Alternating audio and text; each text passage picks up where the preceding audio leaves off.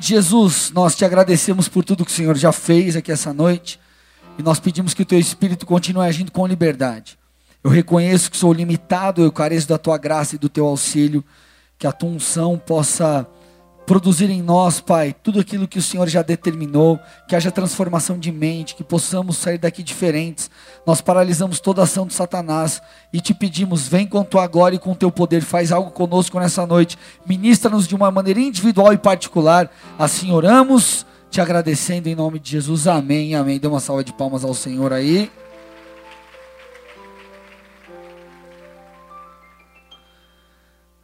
Amém. Então, amados, estamos em meio à série de mensagens chamada A Desgraça da Falsa Graça. E em toda essa série nós temos aprendido sobre a necessidade de santificação. Amém?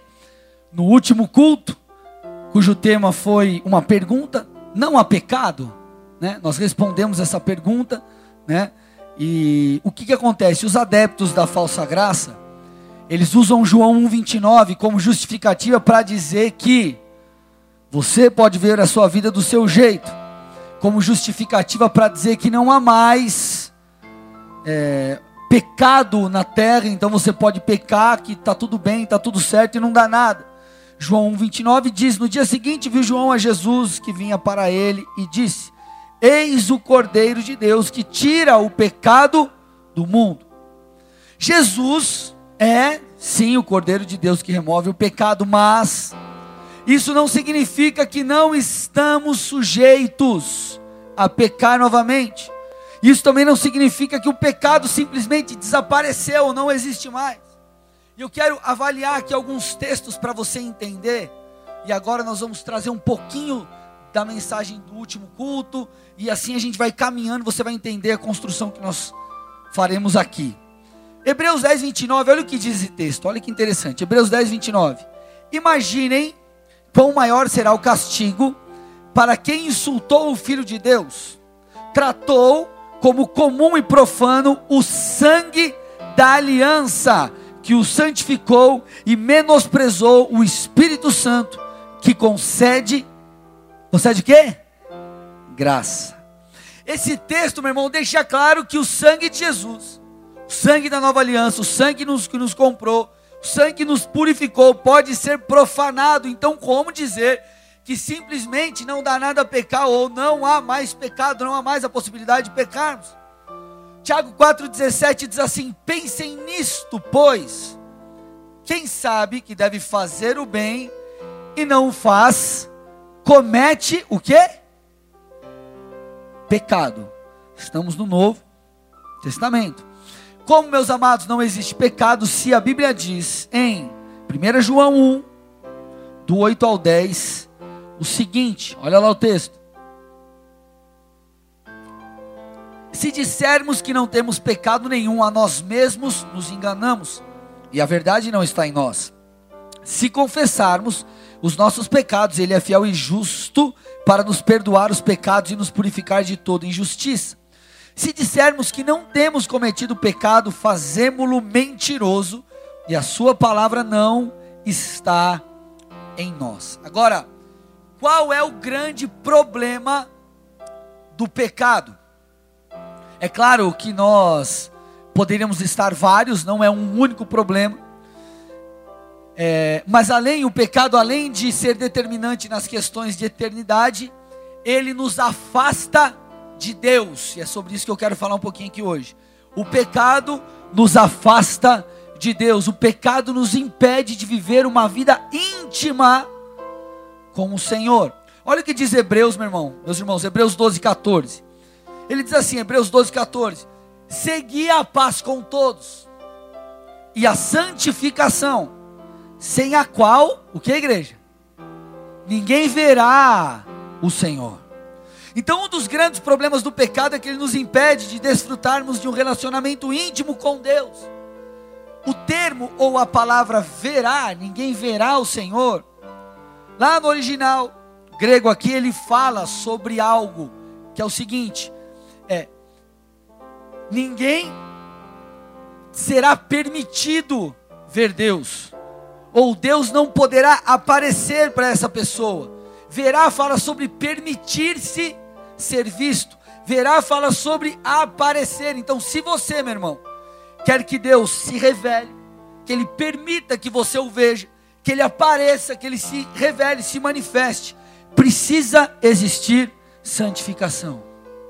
Ah, pastor, mas eu vivo em pecado, eu venho na igreja, Deus me toca e Deus fala comigo, meu irmão. O que Deus está fazendo com você é te chamando, está falando com você, Ele está te tocando, mas Ele está te chamando e Ele vai te chamar para um arrependimento. Sem arrependimento, sem santificação, sem uma vida entregue, não há intimidade com Deus. Não há intimidade com Deus. Jesus diz mais ou menos isso lá em Mateus 5,8. Ele diz: Bem-aventurados ou felizes os limpos de coração. Mateus 5,8. Bem-aventurados os limpos de coração, porque verão, texto diz, verão a Deus. O termo verão a Deus aqui é o mesmo do verá de Hebreus que a gente acabou de ler. Ou seja, você quer que Deus se revele, você quer que Deus, você quer ter intimidade com Ele, você quer conhecer Deus de perto. Precisamos estar limpos de coração, precisamos entrar, mergulhar e levar a sério esse processo de santificação. Vocês estão aqui, meus amados? Sabe o que acontece? As pessoas confundem amor com intimidade. O Senhor ele vai te amar independente do que você fizer. Você pode aceitá-lo ou não. Você pode nunca crer em Jesus, rejeitar durante todo, toda a sua vida o amor dele o seu perdão. Você pode fazer qualquer uma dessas coisas, mas o amor dele estará diante de você. Ele te amará em todo tempo, independente das suas atitudes e escolhas. Porém, ser amado por Deus não significa ser íntimo dele. Não é porque Ele te ama que você é íntimo dele. Ele pode te amar, meu irmão, com o maior amor do mundo, mas se você viver uma vida de pecado, Ele não será íntimo seu. Por isso que eu falo que a falsa graça é uma desgraça. Porque, meu irmão, uma graça que não te leva ao arrependimento e te faz mudar, é uma graça que vai te impedir de crescer em intimidade com Deus. Porque vamos lá, enquanto nós estamos no pecado, e nós somos salvos pela graça mediante a fé. A graça cobre os nossos pecados. Eu tenho falado sobre isso durante toda essa série. Mas a partir do momento que nós estamos em Cristo, a, a função da graça é santificar as nossas vidas. A função da graça é nos capacitar a vencer o pecado à medida que nós nos arrependemos e escolhemos ficar com Deus. Senhor, está difícil, mas eu preciso mudar. E você se arrepende, você clama, a graça vai te capacitando. E por que, que é possível viver em santificação? Porque, querido, em Cristo você é uma nova criatura. A graça é o poder de Deus que te capacita para andar em santidade. E o Espírito de Deus que habita em você é aquele que te convence. Então é possível andarmos em santificação. E esse é o caminho para a intimidade com Deus. Então a falsa graça, essa graça é liberal, onde fala que não dá nada a pecar, que pecado não existe mais, pecado foi removido viva a vida do seu jeito que está tudo certo, é uma desgraça, porque ela te impede de andar em intimidade com Deus, ela te limita de viver a, a, a grande graça do Evangelho, ou o grande privilégio que é estar próximo do Senhor. E aqui eu chego no ponto que eu gostaria. Aqui nós começamos a entrar na ministração de hoje, transportadores da glória. A falsa graça, ela destrói a nossa intimidade com Deus. Agora, além de ela destruir a nossa intimidade com Deus, presta atenção aqui, ela nos impede de carregar, de carregarmos algo. O desdobramento, meus irmãos, de uma vida pecaminosa não é apenas a ausência de intimidade, porque o pecado ele faz separação entre você e Deus. Então existe uma barreira, não tem como você andar em intimidade com ele a, o pecado coloca uma barreira. Então, o desdobramento da vida pecaminosa não é só a ausência de intimidade com o Senhor, mas é também a ausência da manifestação da glória de Deus através de você. Presta atenção, igreja. Vamos afunilar a coisa aqui.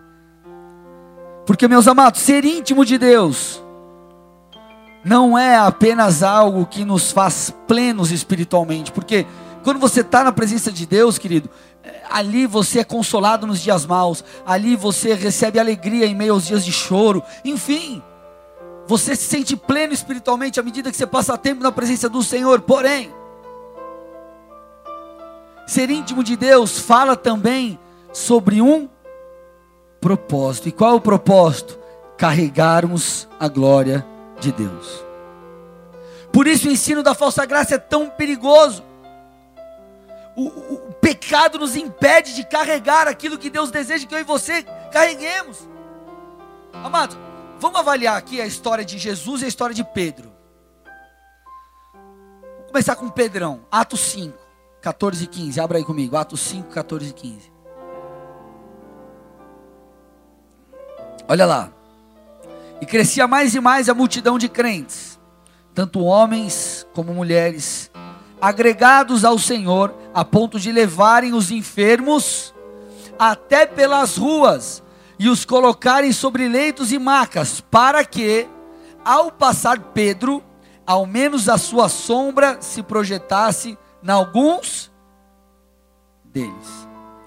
Então eles colocavam os enfermos nas ruas, sobre leitos, para que Pedro, passando a sombra dele, passasse e curasse as pessoas. Vamos prestar atenção aqui. O que nós percebemos aqui, justamente, a sombra de Pedro, existe algo nele que trazia cura para as pessoas. Você vê algo muito parecido em Jesus. Lá em Lucas 8, 42 a 44. Você já deve ter ouvido falar sobre esse texto. Diz assim: certa mulher que havia 12 anos vinha sofrendo de uma hemorragia e que ninguém tinha podido curar, e que gastara com os médicos todos os seus recursos. Veio por trás dele e lhe tocou na orla da veste, e logo se estancou a hemorragia. Gente, imagina. Uma mulher que há 12 anos tinha uma hemorragia, gastou tudo que ela tinha e ninguém, nenhum médico conseguiu curá-la. Ela veio por trás Jesus, tocou na orla da veste. Isso nos ensina, nos mostra que é bem provável que ela estivesse se arrastando ou deitou ali. Então ela toca na orla da veste. Quando ela toca na orla da veste, algo vem sobre ela e ela então é curada milagrosamente. Meu irmão, você não vê aqui Jesus orando, Jesus declarando, Jesus impondo as mãos, fazendo uma oração de 30 minutos, mas simplesmente o toque dela em Jesus a curou. Pergunta é por quê? Eu creio, meus amados, que tanto Jesus como Pedro, esses dois exemplos aqui, eles carregavam algo. Então vamos lá, gente, nós somos chamados para ser íntimos de Deus? Sim.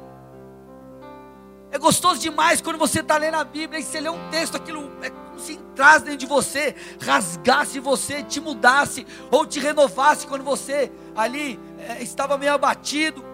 Quando você vem no culto, levanta as suas mãos, o Espírito Santo te toca, isso é demais. Porém, existe algo além. É muito mais do que receber, é carregar. Olha para o irmão do seu lado e fala assim: é muito mais do que receber, é carregar. Querido, você pode vir aqui no culto e sair tocado. A mensagem mexer com você, você sair cheio de Deus. Só que isso não ser perpetuado aí fora. A ideia de Deus não é apenas nós virmos aqui para a igreja e você é tocado e você sai lá fora e não carrega nada. Nós precisamos ter algo para compartilhar. E eu não falo de algo, de, de, de, de, de conhecimento de uma palavra, de você ter uma pregação só pronta. Não, não, não. Estou falando de você carregar algo dentro de si. Semana passada eu ministrei aqui o time de adoração da casa. E eu falei para eles assim, gente, não basta vocês serem excelentes musicalmente falando. Na dança, no áudio, a galera, fotografia, tinha todo mundo envolvido ali. Mas vocês precisam ter algo para dar às pessoas. Eu falei, você que sobe aqui para tocar, para dançar, por exemplo, você tem que compartilhar, você tem que compartilhar algo. Não é tocar, é dividir algo com as pessoas. Porque não basta, gente, eu ter aqui uma pregação para falar, palavras aqui a dizer, eu preciso, é, porque eu vivo isso, porque eu estou buscando viver isso, eu preciso, é, com autoridade, liberar isso sobre vocês. É diferente, é diferente, porque eu, enquanto um pastor, um levita, por exemplo, nós somos ministros. Todos nós somos ministros, 2 Coríntios 3,6, olha lá. O qual nos habilitou para sermos ministros de uma nova aliança, não da letra, mas do Espírito. Não da letra, mas do Espírito. Nós somos ministros.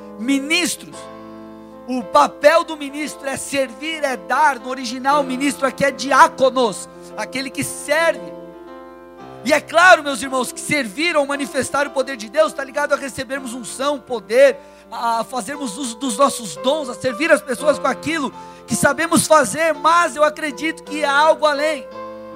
Eu falo, eu acredito que há algo sobre compartilhar o que carregamos. Estou me fazendo entender aqui? Olha o que diz Atos 3. Abra aí comigo, Atos 3, do 1 ao 7.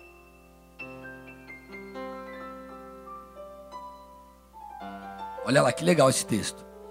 E Pedro e João subiam juntos ao templo à hora da oração, a nona. E era trazido um homem que desde o ventre de sua mãe era coxo, o qual todos os dias punham à porta do templo chamada Formosa para pedir esmolas aos que entravam. O qual, vendo Pedro e a João que iam entrando no templo, pediu que lhe desse uma esmola. E Pedro e João, fitando os olhos nele, disse: Olha para nós.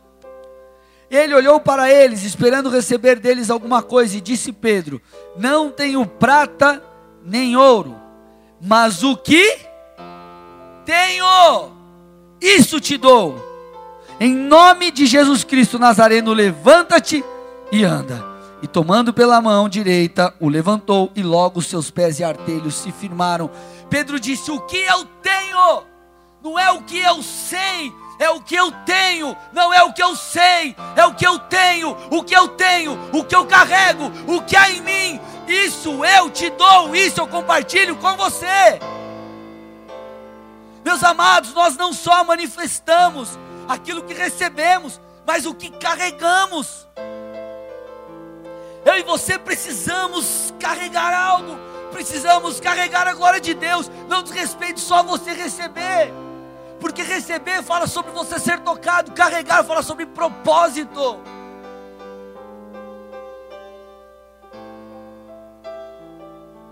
Lucas 17, 20. Interrogado pelos fariseus, quando viria o reino de Deus, Jesus lhes respondeu: Não vem o reino de Deus com visível aparência, nem dirão, ei-lo aqui, ou lá está, porque o reino de Deus está dentro de vós. Está dentro de vós. Meu irmão, quando nós oramos, Deus, que venha o teu reino, que o seu reino se manifeste, parte disso, sabe o que é? Eu e você, filhos, redimidos pelo sangue de Jesus, que carregam o Espírito de Deus, que carregam o reino em si, se manifestarem na terra, levando o poder e a glória de Deus. No desrespeito só a uma ação é, unilateral de Deus, mas respeito a eu e você, como aqueles que carregam o reino dentro de si, levarmos isso às pessoas, manifestarmos isso no nosso dia a dia.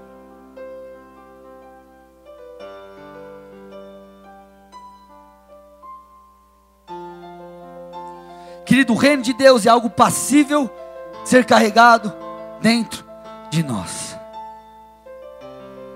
Eu estou me fazendo entender, igreja, sim ou não? Olha lá, Mateus 17.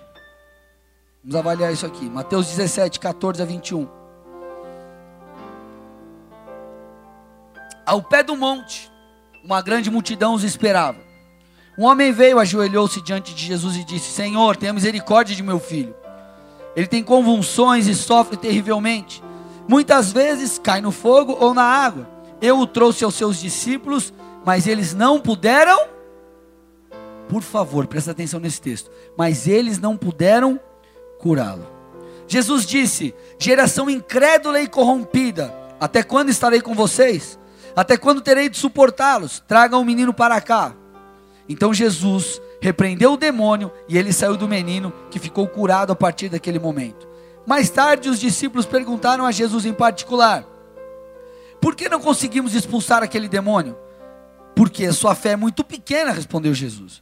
Eu lhes digo a verdade: se tivessem fé, ainda que do tamanho de uma semente de mostarda, poderiam dizer a esse monte: Mova-te daqui para lá, e ele se moveria.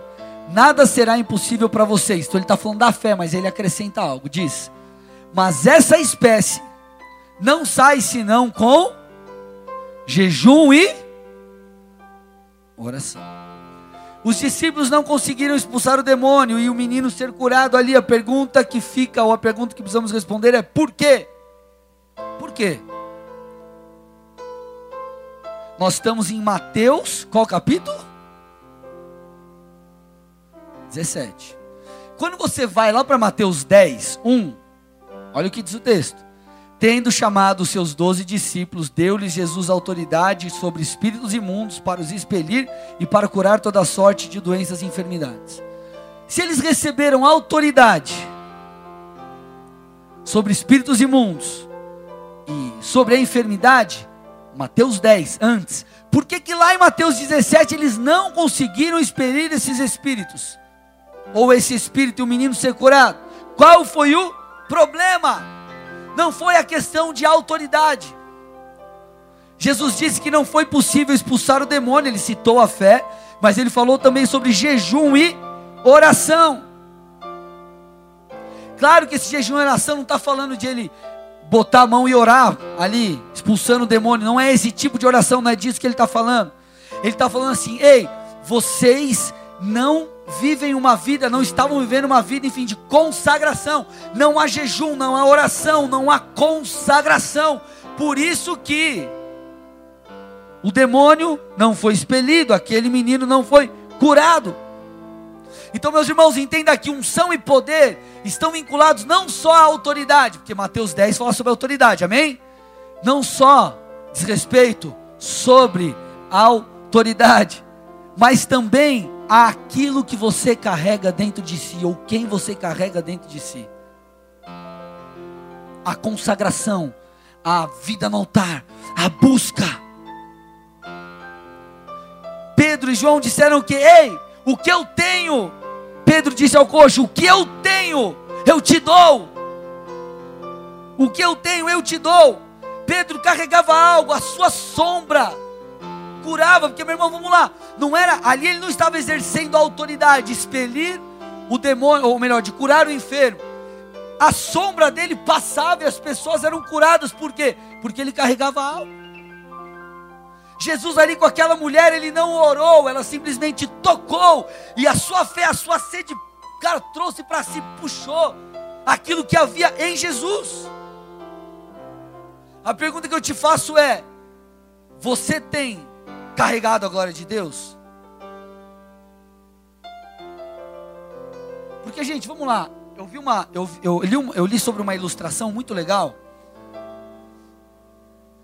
É, o Espírito Santo não é uma pomba, amém, gente? Não é uma pomba.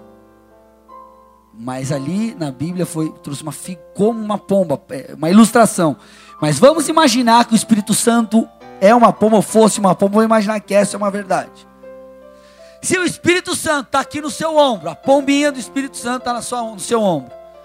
Você sabe que se você estiver andando e você fizer um movimento brusco, o que, que ela faz?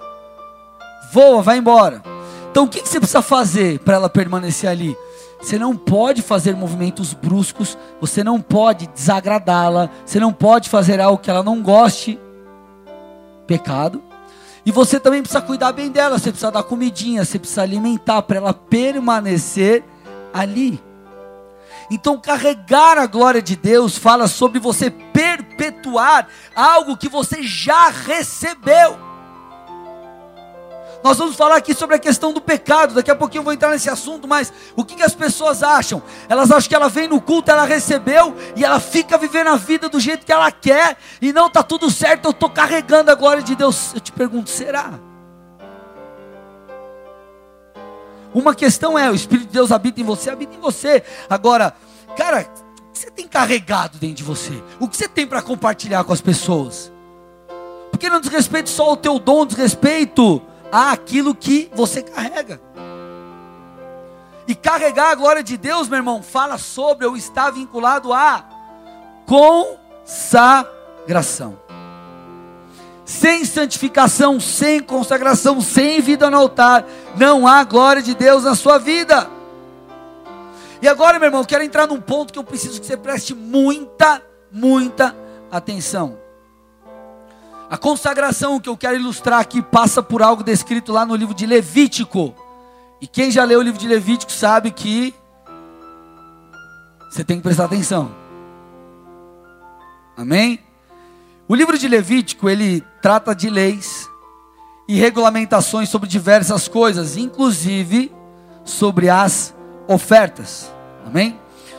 Uma das ofertas que o sacerdote deveria oferecer era o holocausto holocausto, que também era chamada de oferta queimada.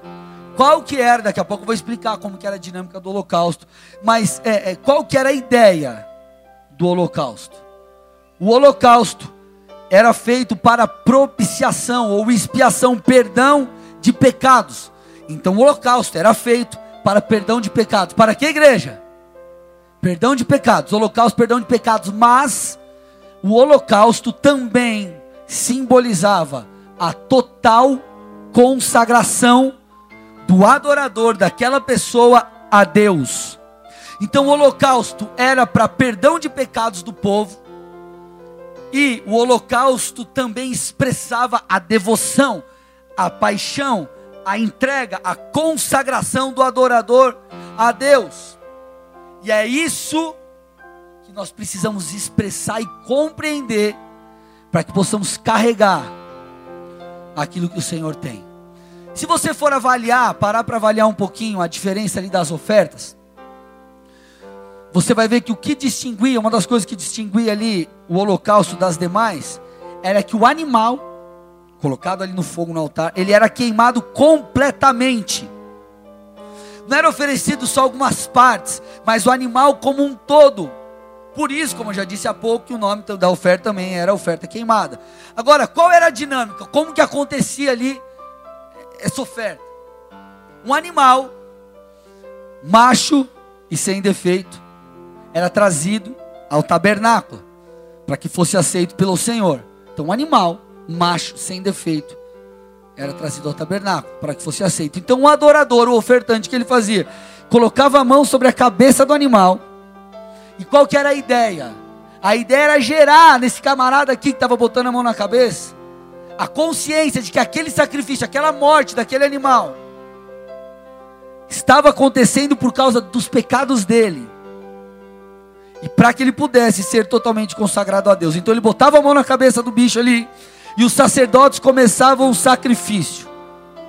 E você pode ir lá em Levítico 1, depois em casa, você vai ver os procedimentos e depois o animal todo era queimado. Contudo, nesse processo de queima do animal, o sacerdote precisava obedecer algumas orientações, e aqui eu preciso que você preste atenção, que a gente vai começar a aplicar essa verdade. Preciso que você preste atenção. Vocês estão comigo aqui? Isso aqui vai nos trazer lições preciosas para que possamos carregar algo. Levítico 6, abra aí comigo, Levítico 6, do 8 ao 13.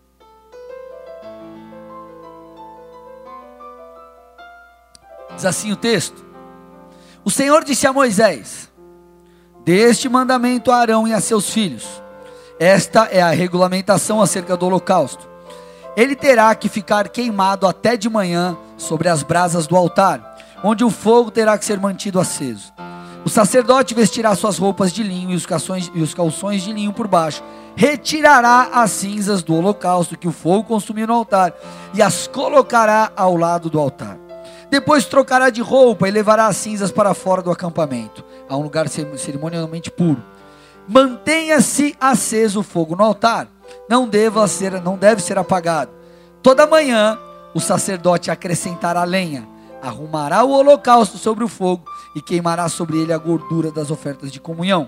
Mantenha-se o fogo continuamente aceso no altar, não deve ser apagado. Então, qual era a orientação do Senhor ao sacerdote ali do turno? Retire as cinzas, coloque a lenha e deposite a oferta sobre o fogo. Remova as cinzas, coloque lenha, então deposite a oferta sobre o fogo. Meus, meus irmãos, a consagração que nos leva a carregar algo passa pela tipificação dessas três coisas: a remoção das cinzas, colocar a lenha e depositar a oferta sobre o fogo. Então vamos avaliar isso. Primeira coisa, quer carregar a glória de Deus? Primeira coisa, remova as cinzas. Já estou indo para o final da mensagem. Remova as cinzas. Gente, pense comigo aí, vamos imaginando juntos aqui, vamos construir algo. Se o sacerdote não removesse as cinzas e colocasse a lenha, o fogo deixaria de queimar no altar. Imagina, você vai fazer um churrascão, tá cheio lotado de cinza, você joga mais carvão, mistura tudo com a cinza. Vai pegar fogo carvão, amados? Ah, vai, irmão. Vai ou não? Não. Pastor, eu sou bom, eu faço queimar tudo. Você põe cinza, joga carvão, joga um monte de cinza em cima, não vai pegar. Então, se o sacerdote, o sacerdote não removesse a cinza, para depois colocar a lenha, o fogo se apagaria, ele deixaria de queimar no altar. Se você não remover as cinzas, você não conseguirá carregar a glória de Deus. Por quê? Porque, queridos, cinzas falam de, de experiências passadas. O que, que é a cinza? Uma lenha que já queimou, sim ou não? Queimou, queimou, queimou, queimou, queimou, queimou, virou cinzas. E se não há uma nova lenha ali, ficam só as cinzas. Se ela não é removida, fica só as cinzas no altar. Isso fala sobre a ausência desse fogo, dessa paixão de carregar a glória. O que, que simboliza as cinzas? Frieza espiritual. O que simbolizam as cinzas? apostasia, aquela frieza, aquela falta de desejo de estar com Deus. E muitas vezes isso é fruto do que? Fruto do pecado. Então o pecado, ele coloca cinzas no altar da sua vida. O pecado impede do fogo queimar, do fogo arder em você. O pecado impede você, querido, de carregar algo. Porque onde era para existir fogo, existe cinzas, existe morte. Existem experiências passadas, existe só o vislumbre de algo que já foi e não mais acontece. Existe uma frustração, porque você fala, cara, antes eu vivia isso, e agora eu não vivo mais, não há mais lenha, não mais há fogo no altar, agora só me restam cinzas. Então, meu irmão, não caia na mentira da falsa graça, porque essa falsa graça, ela vai colocando cinzas, cinzas, cinzas sobre a sua vida, e quando você parar para perceber, não há mais presença de Deus na sua vida, não há mais a glória em você, você não consegue mais transportar a glória do Senhor. Então, meu irmão, decida hoje remover as cinzas. Decida hoje remover as cinzas. Porque não diz respeito só você receber, se você não entender que Deus chamou para carregar a glória dele. Você vai viver de culto em culto, porque você fala assim: ah, durante a semana eu vivo do meu jeito, eu chego aqui, eu falar, Jesus me perdoa, Jesus está tudo bem, e, você fica nesse ciclo vicioso e não muda. Eu não estou querendo colocar um peso nas suas costas, eu quero que você reflita e entenda que Deus tem muito mais para você. Agora, quando você constantemente se avalia e remove as cinzas, eu vou deixar de fazer isso. O Espírito Santo tem me constrangido. Eu vou mudar de vida. E você remove, e você remove. E à medida que você remove as cinzas e coloca a lenha, aquele fogo vai retornando, aquilo vai voltando, meu irmão, a queimar dentro de você. Lá no livro de Apocalipse, quando você vê o Senhor falando sobre a igreja que perdeu o primeiro amor, ele fala: arrependa-se, remova as cinzas e volte à prática das primeiras obras. Volte a colocar lenha, volte a fazer aquilo que você fazia. Agora, antes de eu falar sobre a lenha, o segundo dos três pontos é: você precisa entender que o sacrifício é você. Sabe o que vai no altar? Não é mais um, bicho lá, não é mais um animal. O que é depositado no altar é você, é a sua vida.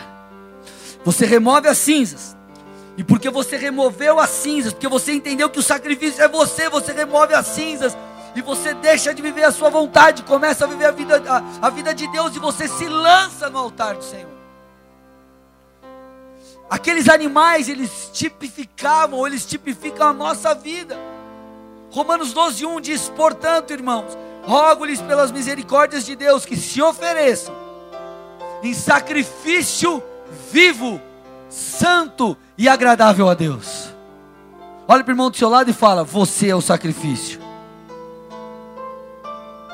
Quando nós entendemos isso, fica fácil você entender que sem santidade ninguém verá o Senhor.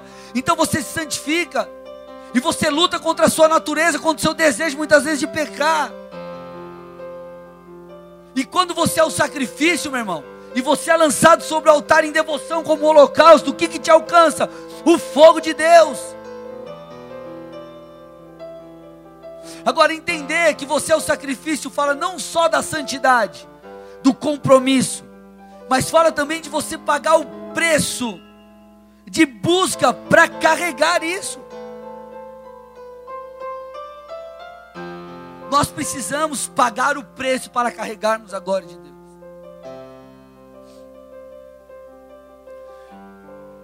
E se você não entender isso, tua vida não vai mudar.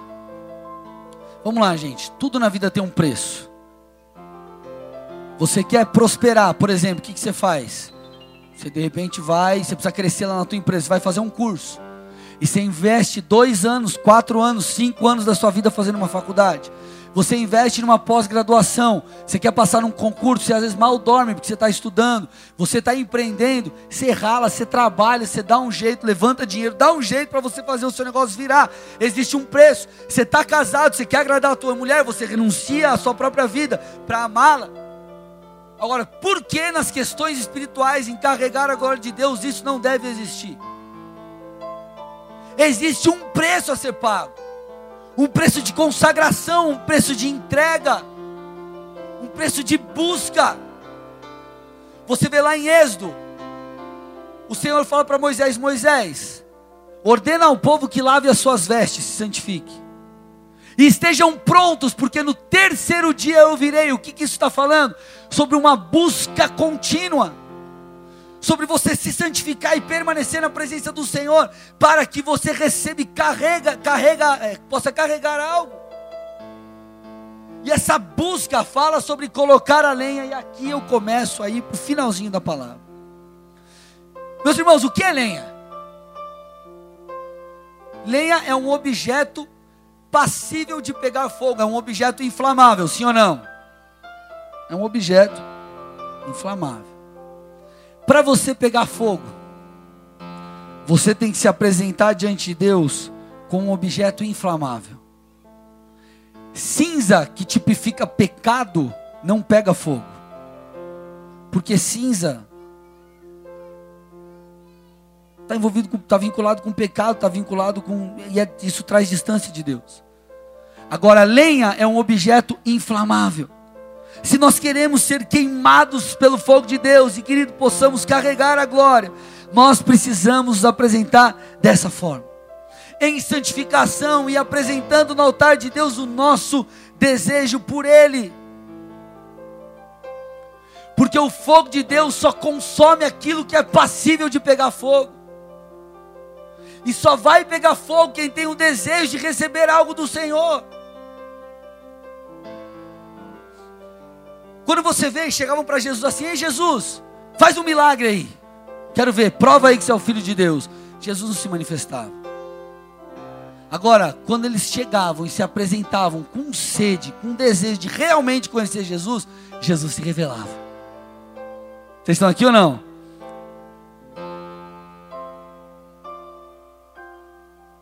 Quando um sacerdote chegava para o seu turno, removia, lenha, removia as cinzas e ele colocava a lenha no altar.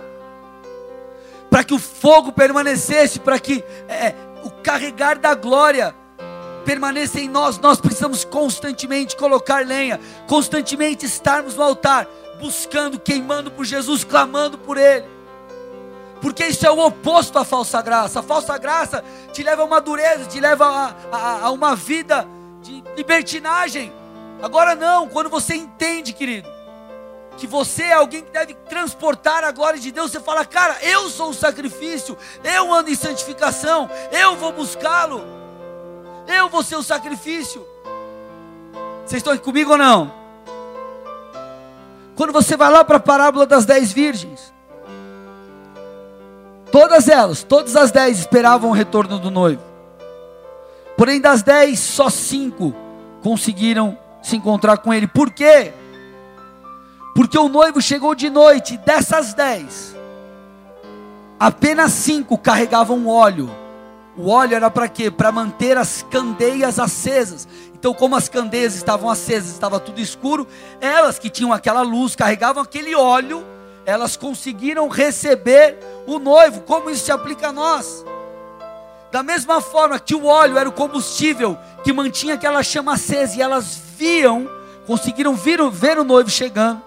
A nossa sede, o nosso desejo, é o combustível que faz com que esse fogo venha sobre nós porque o desejo teu por Deus faz com que você o encontre. O desejo teu por Deus o atrai, meu irmão, vamos lá. Aquela mulher não estava sozinha quando ela tocou na hora da veste de Jesus. Existiam outros ali. Agora, por que saiu virtude de Cristo e tocou nela e não em outros? por causa do desejo. Talvez ela chegou diante de Jesus como a última opção da vida dela. E aquele desejo fez com que, querido, algo saísse do Senhor e a tocasse. Então, quer carregar algo, meu irmão? Deseja. Deseje estar com Deus, buscar a Deus, consagrar-se, perseguir a Deus. Perseguir Deus fala de uma busca constante, uma busca que não tem fim. Querido, como é triste ver pessoas inconstantes na caminhada. Um dia o cara vem no culto e sai e fala: Pastor, mudou minha vida. Agora você vai ver. Agora eu vou orar. Aí o cara levanta na segunda-feira, 6 horas da manhã, na terça, 6 horas da manhã, na quarta, 6 e 10 da manhã, na quinta, 6 e 15, e na sexta, 7 e meia, e no sábado, 11 horas, e ele não ora mais. E o cara para, e o cara estagna. O cara que vem cheio, sai cheio de Deus no culto, mas na outra semana ele não busca, não lê, não vem no culto, não faz mais nada. O cara começa querendo ler a Bíblia, daqui a pouco ele está lendo outra coisa totalmente diferente da palavra, o que é contrária. Presta atenção aqui, eu estou terminando. Sabe qual é o problema de pessoas inconstantes? Elas sempre precisarão de renovo. Agora vamos lá, presta atenção aqui para você não, não achar que eu estou falando besteira. Precisaremos de renovo na nossa caminhada? Sim, sim. Renovo faz parte do nosso processo com Deus. Mas viver de renovo em renovo sempre, constantemente, isso mostra que está alguma coisa errada com você. Ai, todo dia eu tô seco, eu preciso de renovo. Eu tô mal, preciso que ele me ajude.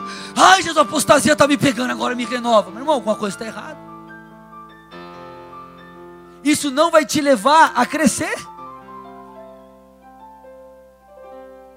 Isso não vai te levar a crescer. Presta atenção aqui nessa dinâmica. Já fiz, já fiz várias vezes, mas sem entender.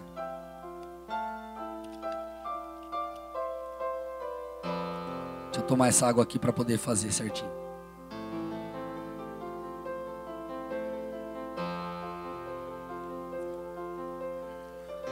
Se você está vazio, quando vem um renovo, é só para te encher. E aí você é renovado. Aí você entra em apostasia e aquilo sai. E aí Deus me renova e Deus te renova. Aí você entra em apostasia beleza. Agora, se você não vive de renovo em renovo, mas você vive de glória em glória, você permanece de pé e você busca e busca e bate a porta e cresce e cara e, e continua constantemente removendo as cinzas e colocando lenha, removendo as cinzas e colocando lenha, entendendo que você é o sacrifício. Sabe o que acontece? Começa a transbordar. E aí quando você vê, não tem só para você, tem para os outros. Está todo mundo bebendo daquela água que veio sobre você. Está todo mundo bebendo daquela água que veio sobre você. Por quê? Porque você está cheio, porque você está carregando. Você tem algo não só para si, mas para os outros. Porque você carrega algo, não diz respeito a fazer algo, diz respeito a carregar algo. Quando você chega no culto seco, Deus te renova. Mas quando você chega no culto e fala, Deus, eu estou em consagração, eu escolhi é, não mais pecar, eu escolhi me posicionar, eu estou aqui clamando porque eu quero mais, meu irmão, ele vai começar a te encher, vai começar a transbordar, você vai começar a carregar algo. Você vai estar lá no teu trabalho, as pessoas vão falar, cara, existe algo diferente em você. Orar pelos outros vai ser natural, porque você carrega algo, você vai falar, cara, eu não consigo conter isso que há em mim.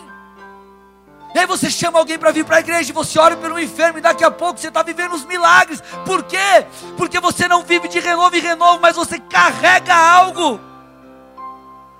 Igreja, o pecado não é bom. Ai, pastor, mas eu tenho que renunciar. Eu não, ai, eu não aguento.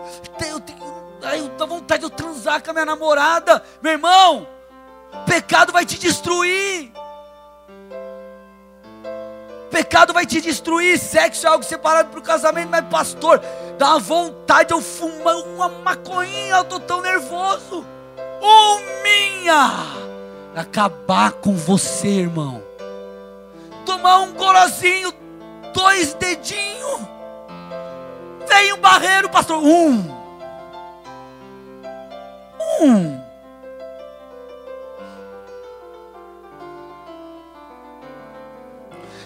Mentirinhas, porque eu preciso levantar um dinheiro para minha família. A gente está passando um momento difícil. Enquanto você achar que o pecado é bom e o pecado é uma saída, querido, não vai ter jeito. Pecado não é bom. Bom é a presença de Deus, bom é andar em santidade, bom é buscar ao Senhor, bom é queimar por Ele. Porque não diz respeito só você pecar num pecado, não diz respeito só ai, a eternidade, mas respeito àquilo que você pode carregar, diz respeito àquilo que você irá receber no culto, diz respeito àquilo que você pode levar no seu dia a dia. Meus irmãos, nós somos ministros, ministros, você é chamado para entregar algo às pessoas. Quanta gente aqui talvez você já tenha ouvido algo mais ou menos assim. Você se converteu, está buscando ao Senhor, alguém no seu trabalho fala: Nossa, você está com uma energia diferente. Você está com uma luz. Você está com é Jesus, irmão. Porque você está carregando algo, você está buscando, está cheio de Deus. Agora, quando você escolhe o pecado ou está distante de Deus, sabe o que vai começar a fazer? A sua alma vai começar a desejar as coisas da carne ao invés de desejar as coisas do Espírito. Enquanto você está seco, a sua alma, ela clama para que seja preenchido esse vazio de alguma forma. Agora, se você está cheio de Deus, sabe que a sua alma vai clamar? Por mais de Deus. Igreja, de verdade, aqui você vai ser incentivado a viver um evangelho não só que vai abençoar a sua vida, a sua família, determinar a sua eternidade com o Senhor, mas um evangelho de propósito. E o propósito que eu e você, um dos propósitos que nós temos é carregarmos a glória de Deus, é sermos transportadores da glória.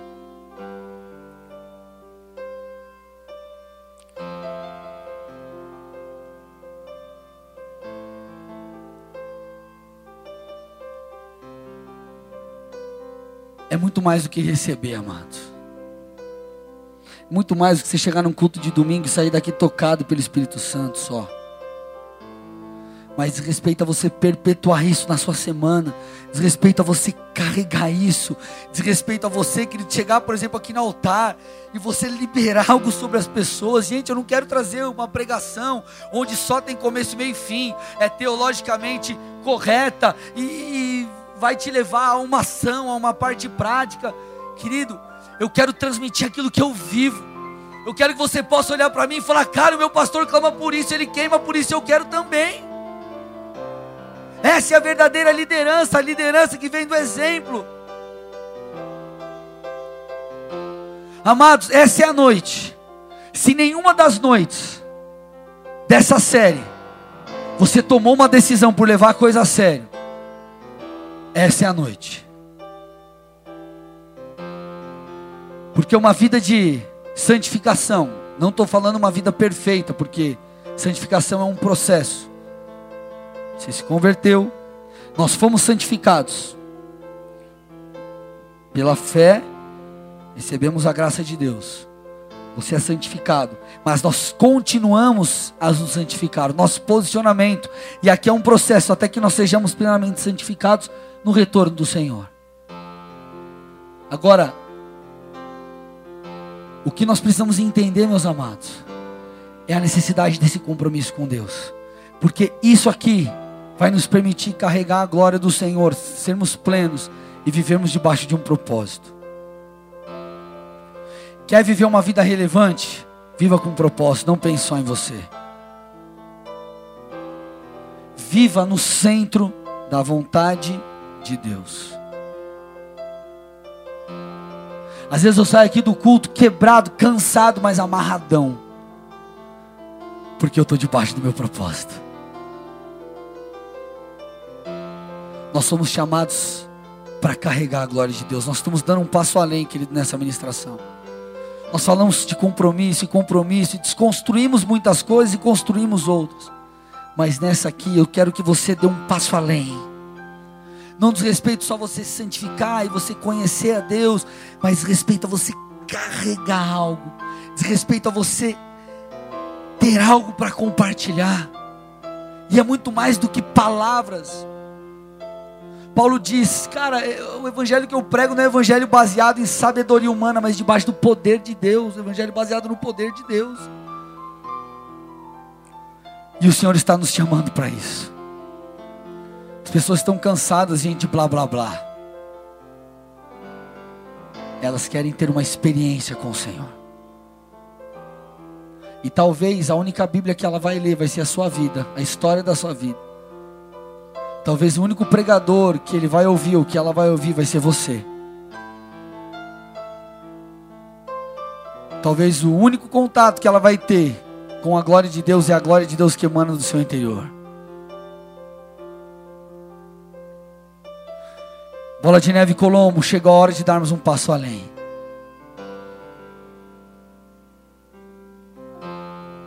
Não só pessoas compromissadas com o Senhor, para que vivamos algo na nossa vida particular,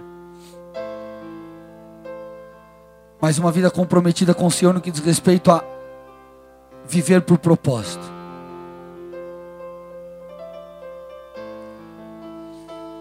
Nós iremos entrar na estação de maior colheita de almas. E sabe com quem que Deus conta? Você, comigo. Pastor, eu não sou perfeito, nem eu. Mas você está afim de realmente fazer algo diferente? Essa é a sua noite. Essa é a sua noite. Porque, meu irmão, entenda uma coisa: não existem pessoas insubstituíveis para Deus.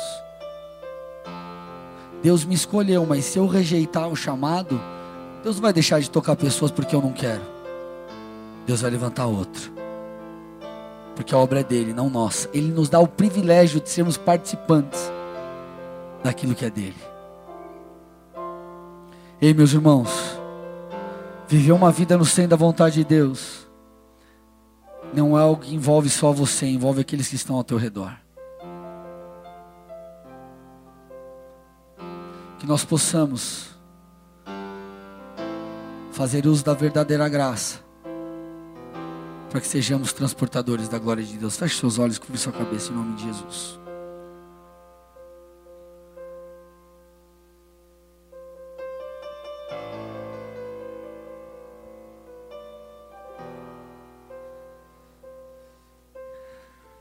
Eu quero aqui fazer duas orações. A primeira, por você que está visitando essa igreja pela primeira vez. Você precisa entender, meu irmão, que você não caiu aqui de paraquedas. O Espírito de Deus te trouxe aqui. Sabe o que Ele quer que você entenda? que você é amado, que você é escolhido, que Ele está te chamando para que você carregue algo. O Espírito de Deus habita no coração, habita no interior de todo aquele que nele crê. Isso é tão maravilhoso porque o Espírito Santo é aquele que nos convence, aqueles que nos ensina. Então, a partir do momento que você se rende a Jesus Cristo, um novo universo se abre diante de você. Agora, qual é a chave que abre essa porta? É a chave do arrependimento e a chave do reconhecimento que Jesus é o Filho de Deus, veio ao mundo em carne, morreu no seu lugar, ressuscitou e está vivo. Se você reconhece isso e diz assim, pastor, eu, eu, eu sei que eu tenho pecados, eu preciso de Jesus. Eu desejo entregar minha vida a Ele. Eu quero conhecer Jesus não só de ouvir falar, mas eu quero experimentar. Eu quero provar desse Deus. Eu quero ter experiências com Ele. Eu quero ser íntimo de Deus. Se você é essa pessoa, eu quero que você faça algo muito simples. Todos de olhos fechados, cabeça baixa. Eu não quero te constranger. Eu quero só que você faça algo muito simples mas que vai mudar a tua história. Eu quero que você levante uma de suas mãos aí no seu lugar. Se você deseja entregar a tua vida a Jesus, vamos lá, igreja, levante sua mão. Vamos lá, amado. Tenha coragem.